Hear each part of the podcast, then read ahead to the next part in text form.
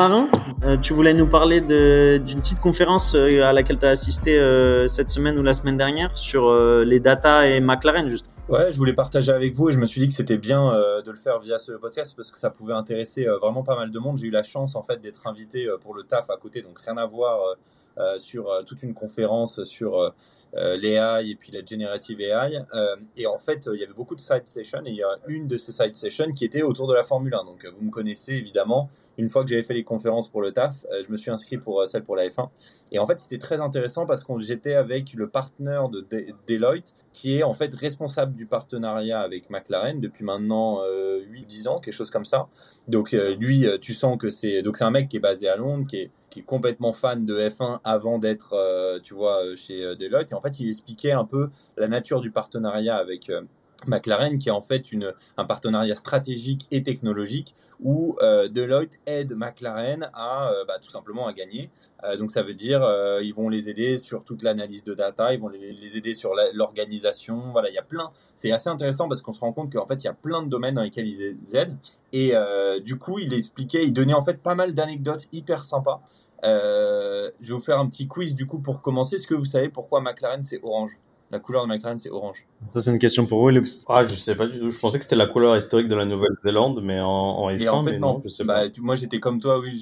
tout le monde essayait de retrouver tout. Et en fait, le mec, il disait, c'était que à l'époque, la télé, donc elle était en noir et blanc, quand il y a eu les premières courses de F1.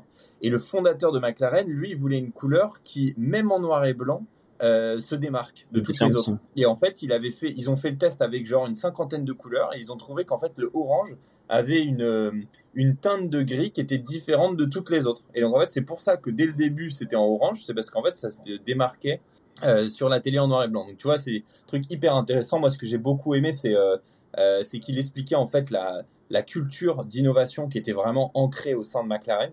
Il expliquait qu'en fait, quel que soit ton département, même si tu es euh, finance, même si tu es HR, en fait, tu as tous un seul objectif euh, qui est de faire gagner et que la voiture aille plus vite et de faire gagner tous les week-ends. Et en fait, il expliquait que par exemple, McLaren est une des seules écuries où il n'y a pas de département innovation. Parce qu'en fait, n'importe qui peut amener des idées, tout le monde est critique. Euh, il expliquait que tous les lundis à l'usine, il y avait un town hall, ou le mardi, je crois, il y avait un temps de rôle avec tout le monde entre les personnes qui étaient à la course et les personnes qui étaient dans qui étaient à l'usine euh, pour dire voilà qu'est-ce qu'on a mal fait, qu'est-ce qu'on pourrait faire mieux.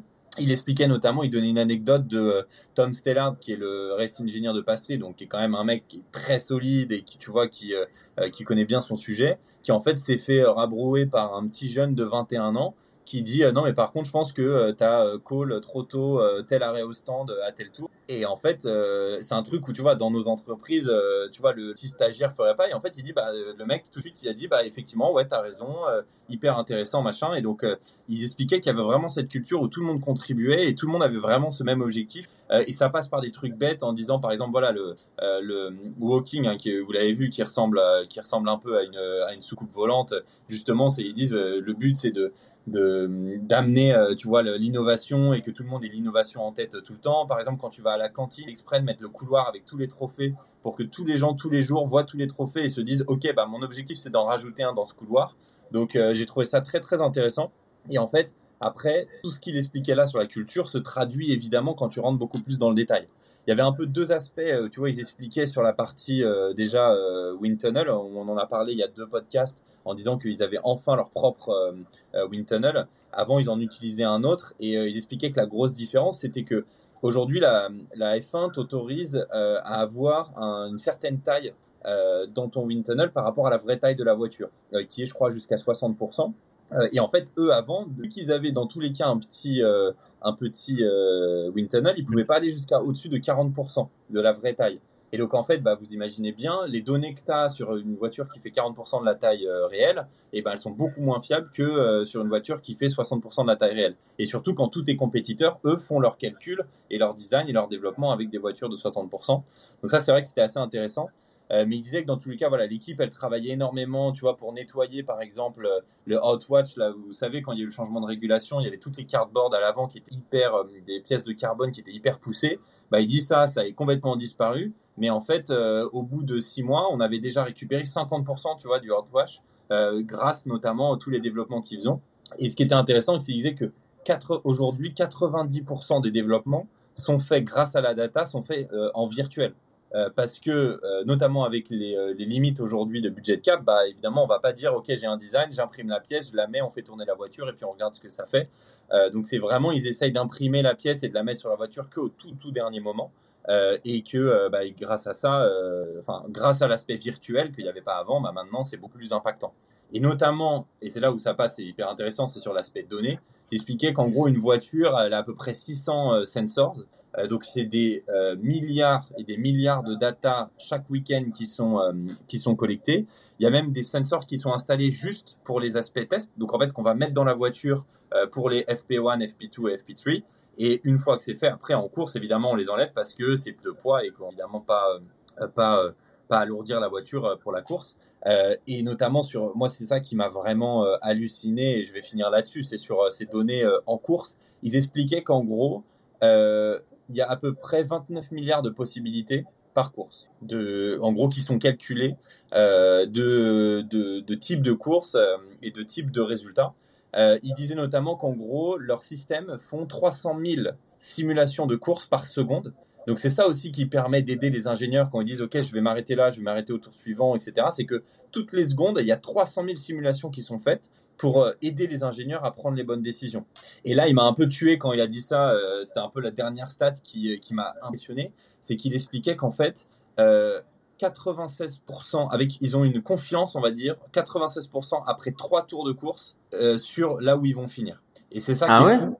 C'est qu'en fait, il dit, euh, au bout de trois tours de course, on est capable avec 96% de confiance de te dire qui et dans quel ordre on va finir et à une ou deux places près euh, où est-ce qu'on va être à la fin de la course. Alors évidemment, en enlevant euh, la partie safety car, etc. Mais j'ai trouvé ça hallucinant. Il y a même une personne qui leur a demandé, bah, du coup, pour vous, est-ce que les courses, elles sont pas chiantes? Parce qu'en fait, vous êtes spoilé au bout du troisième cours de course. Et il dit, bah non, pas du tout, parce que justement, c'est ça, c'est ça pour quoi on travaille, c'est de justement dire, ok, bah voilà, on a, on a cette, cette possibilité-là. Comment est-ce qu'on va pouvoir au maximum euh, améliorer nos décisions pour euh, bah, derrière aller être à chaque fois sur le podium? Et ils expliquaient d'ailleurs notamment que Deloitte avait dé développer un dashboard spécifique. On vous le mettra sur le Twitter parce que c'est hyper intéressant. C'est un dashboard spécifique qui en temps réel te donne la position pas des voitures sur, la, sur le circuit, mais par rapport au temps. Et en fait, c'est un dashboard qui est tellement utile pour les équipes et pour les pilotes euh, et pour les décisions en, course euh, euh, faut savoir que McLaren aujourd'hui revend ce design à quasiment la, la quasi-totalité de la grille et toutes les autres équipes tellement c'est euh, un design de KPI qui est hyper intelligent et qui a été développé pour eux. Donc euh, voilà, j'ai trouvé que c'était très très intéressant. On, sait, nous euh, notamment, parce qu'on se connaît pas mal et puis qu'on suit beaucoup la F1, que les données sont prépondérantes, mais avoir quelqu'un de l'intérieur qui clique ça, et avec ces différentes infos que je viens de partager, j'ai trouvé que c'était super super intéressant et on le sait de toute façon avec la techno qui va évoluer que toutes ces technologies euh, vont pouvoir euh, vraiment les aider euh, de plus en plus à aller de plus en plus vite. Moi qui pensais que c'était un ingénieur sur son calepin qui, qui regardait les stratégies et qui faisait des calculs, putain, je suis déçu.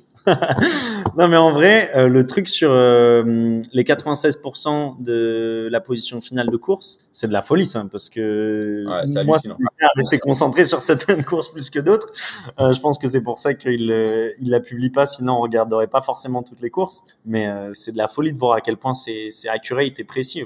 Ouais, en fait, ils utilisent les données historiques, donc de tous les grands prix euh, précédents, et donc euh, en disant bah voilà la dégradation de ce circuit depuis les 15 dernières années, euh, c'est ça. Donc on imagine, on va évidemment corréler, pondérer des données en fonction du changement des pneus, changement des pressions, du voilà, il y a énormément, énormément de data qui rentrent en jeu. Et ouais, ils disaient bah nous au bout de 3-4 tours, on sait déjà vous dire quasiment certainement quel va être le résultat quoi. Donc c'est ça peut être, je pense, frustrant pour eux, mais d'un autre côté, honnêtement, c'est ça aussi qui fait la, beauté de la course, c'est qu'on ne sait jamais ce qui peut se passer. Il peut y avoir un accident, il peut y avoir une safety car, et tout peut être remis en cause. Et donc euh, voilà. Donc euh, j'ai trouvé ça hyper intéressant. On vous partagera sur le Twitter euh, justement ce KPI dont je parle, qui est maintenant devenu quasiment la norme parce que bah, McLaren l'a développé et, tout le monde s'est rendu compte que c'était le meilleur moyen de, gérer une stratégie lors d'une course. Bah, merci d'avoir partagé euh, ça avec nous. En tout cas, c'est clair que c'est super intéressant et j'espère que nos éditeurs en ont profité aussi. Euh, c'est toujours euh, bien d'avoir plus d'informations sur ce qui se passe à l'intérieur de la Formule 1. Merci messieurs pour, merci pour ce débrief. on se retrouve pour du coup le Grand Prix du Mexique qui est directement la semaine. Allez, à la semaine prochaine. Ciao, ciao. Ciao, ciao.